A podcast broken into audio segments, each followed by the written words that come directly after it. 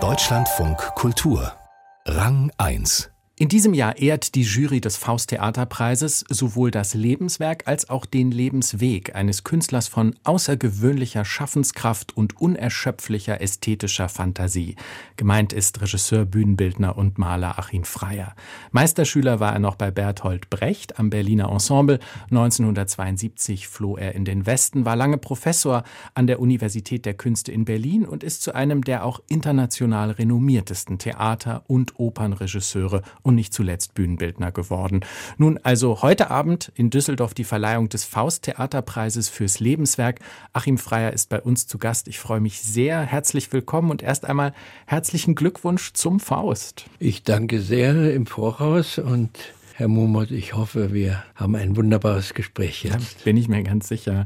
Es gibt ja viel zu besprechen, Achim Freier, über Ihr Werk und Leben. Und das ist ja schon bemerkenswert, dass die Jury in der Begründung sagt, sie möchte sowohl ihr Lebenswerk als auch ihren Lebensweg auszeichnen. Das höre ich zum ersten Mal. Aber das kann ich gut verstehen, weil die Aufzählung meiner Tätigkeiten endete mit Malerei. Und das ist ja meine Haupttätigkeit, aus der heraus alles, was überhaupt geschaffen wurde, entsprungen ist. Ihre Theaterarbeit kommt aus diesem malerischen, und, aus dieser bildnerischen Tätigkeit. Ja, und da wüsste ich gar nicht, wann das angefangen hat. Das war schon mit 15 Jahren, habe ich ein großes Schmetterlingsbuch gemalt, ganz akribisch, sodass ich Entomologe werden wollte. Aber dann haben alle gesagt, wer kann denn so gut malen? Du musst studieren in Malerei, Kunst. Und dem bin ich gefolgt und habe es nie bereut. Aber ich bin ein Quereinsteiger. Sie sind quer eingestiegen, aber dann doch auch mit großer Leidenschaft und großem Erfolg. Sie sind dem Theater ja auch treu geblieben, obwohl Sie immer mal wieder zwischendurch, glaube ich, gesagt haben, jetzt ist nur Malerei für mich wichtig.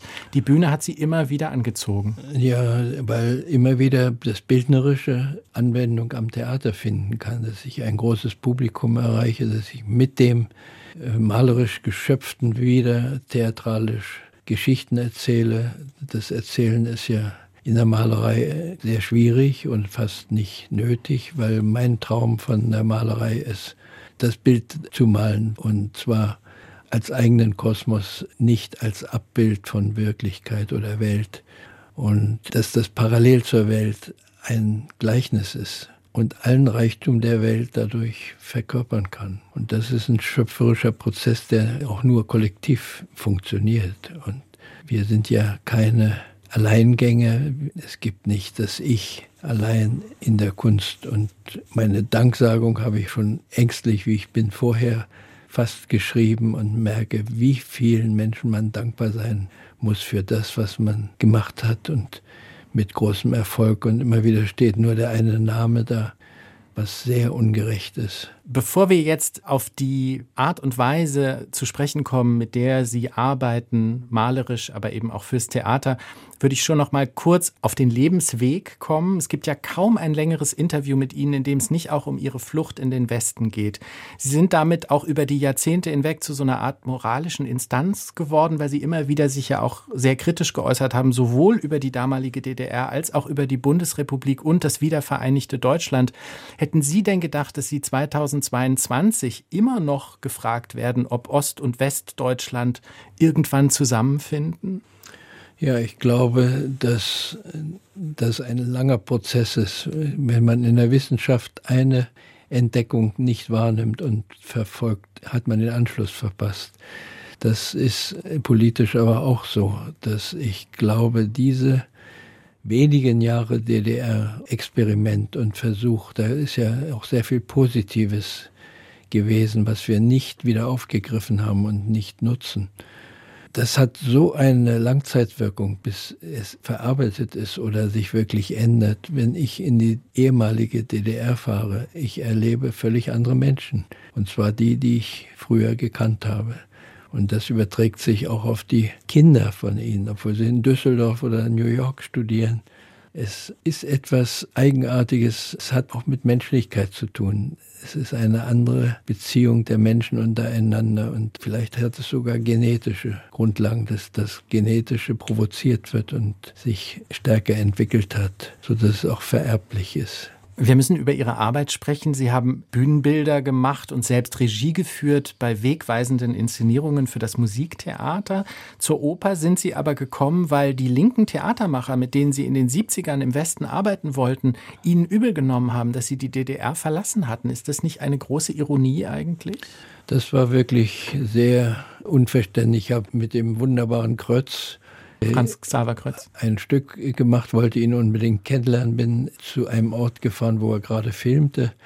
Du Arschloch hast den besseren Teil Deutschlands verlassen. Ich rede mit dir nicht. Wir haben uns geprügelt und hinterher so gut verstanden, weil er gesagt hat, du hast ja recht. Und manchmal muss man auch körperlich kämpfen. Wenn es zu einem guten Ergebnis führt ja, in dem ja. Fall? Er hat plötzlich die Wahrheit gesagt und das ist doch schön. Sie haben dann aber, wie gesagt, sehr viel Oper inszeniert. Lassen Sie uns mal sprechen über Ihre spezifische Ästhetik, vielleicht auch über die Schönheit der Abstraktion, der Vereinfachung. Sie haben es eben schon gesagt, Sie wollen nicht die Wirklichkeit einfach wiederholen, nicht illustrativ abbilden auf der Bühne. Sie arbeiten mit Zeichen, mit Puppen und Masken. Was ist das, was diese Vereinfachung, diese Abstraktion, dieses Spiel mit den Puppen so reizvoll macht und was schöpfen Sie daraus? Das ist ja das Phänomen, dass ein lebender Mensch auf der Bühne steht mit allen Gefühlen des Menschen, die aber geteilt werden mit der Rolle, die er spielt. Und er muss einige Gefühle oder Gedanken dieser Rolle mit seinem Körper, mit seiner Gegenwart erfüllen und herstellen. Und das ist ein Absurdum und eine Schizophrenie, die ich wichtiger finde. Er stellt eine Figur dar mit allen Mitteln, die wir aus der Kunst kennen. Sprache ist ja nicht nur Sprechsprache. Und so kann ein vergrößerter Kopf oder ein großes Ohr oder eine Nase oder ein Auge ganz viel erzählen, aber das hängt wieder davon ab, in welchem Umfeld, in welchem Zusammenhang passiert es auf der Straße, würde man sagen, da geht ein Spaßmacher durch die Welt. Auf der Bühne kann es eine tragische Figur werden. Die Bühne ist das Gegenbild zur Welt oder macht Welt sichtbar. Ich erkenne durch die Gleichnisse, die die Kunst schafft, das Phänomen des Daseins. Vielleicht kann ich ein eigenes Erlebnis schildern. Ich habe eine Inszenierung von Ihnen mal gesehen, das ist schon ziemlich lange her, 2008 war das, in der Staatsoper Berlin. Da haben Sie Eugen Onegin inszeniert. Daniel Barenboim hat dirigiert, Rolando Villazon hat damals den Lenski gesungen, war eine viel beachtete Aufführung, bei der aber das Publikum ganz negativ reagiert hat. Herr Freier, das hat mit Liebe zu tun. Also ich war nicht in der Premiere und vor dem zweiten Teil wurde gebuht und Herr Barenboim kam aus seinem Graben raus und sagte zum Publikum, Sie können gerne gehen, es wird nicht besser. Das fand ich ganz großartig. Ja. Und mich hat dieser Abend tatsächlich enorm berührt weil da eben gar nicht diese Liebesgeschichte in der klassischen Weise erzählt wurde auf der Bühne, aber die Darstellerinnen und Darsteller mit Stühlen gearbeitet haben, pantomimisch in gewisser Weise, aber ganz viel Emotion und so ein existenzielles Gefühl rübergebracht haben. Ich war ganz bezaubert davon. Aber das ist doch interessant, dass das Publikum so stark unterschiedlich auch reagiert. Haben Sie das Gefühl, Sie konnten da auch ein bisschen dazu beitragen, dass das Publikum offener geworden ist für andere Formen? Also das, da bin ich ganz sicher. Als ich meinen Freischütz machte in Stuttgart, das war kurz nachdem ich in den Westen kam, also noch in den 70er Jahren, glaube ich, oder Anfang 80, da haben die Leute sich in der Pause geschlagen. So waren die Streitgespräche. So es ist intensiv. viel körperliche Gewalt in Ihrer Biografie. Aber Onegin, es freut mich sehr, dass Sie das erwähnen, weil der Barenbäum hat immer das Buchkonzert plötzlich gekriegt, ungerechterweise. Dadurch wird es wahrscheinlich auch nicht mehr gespielt.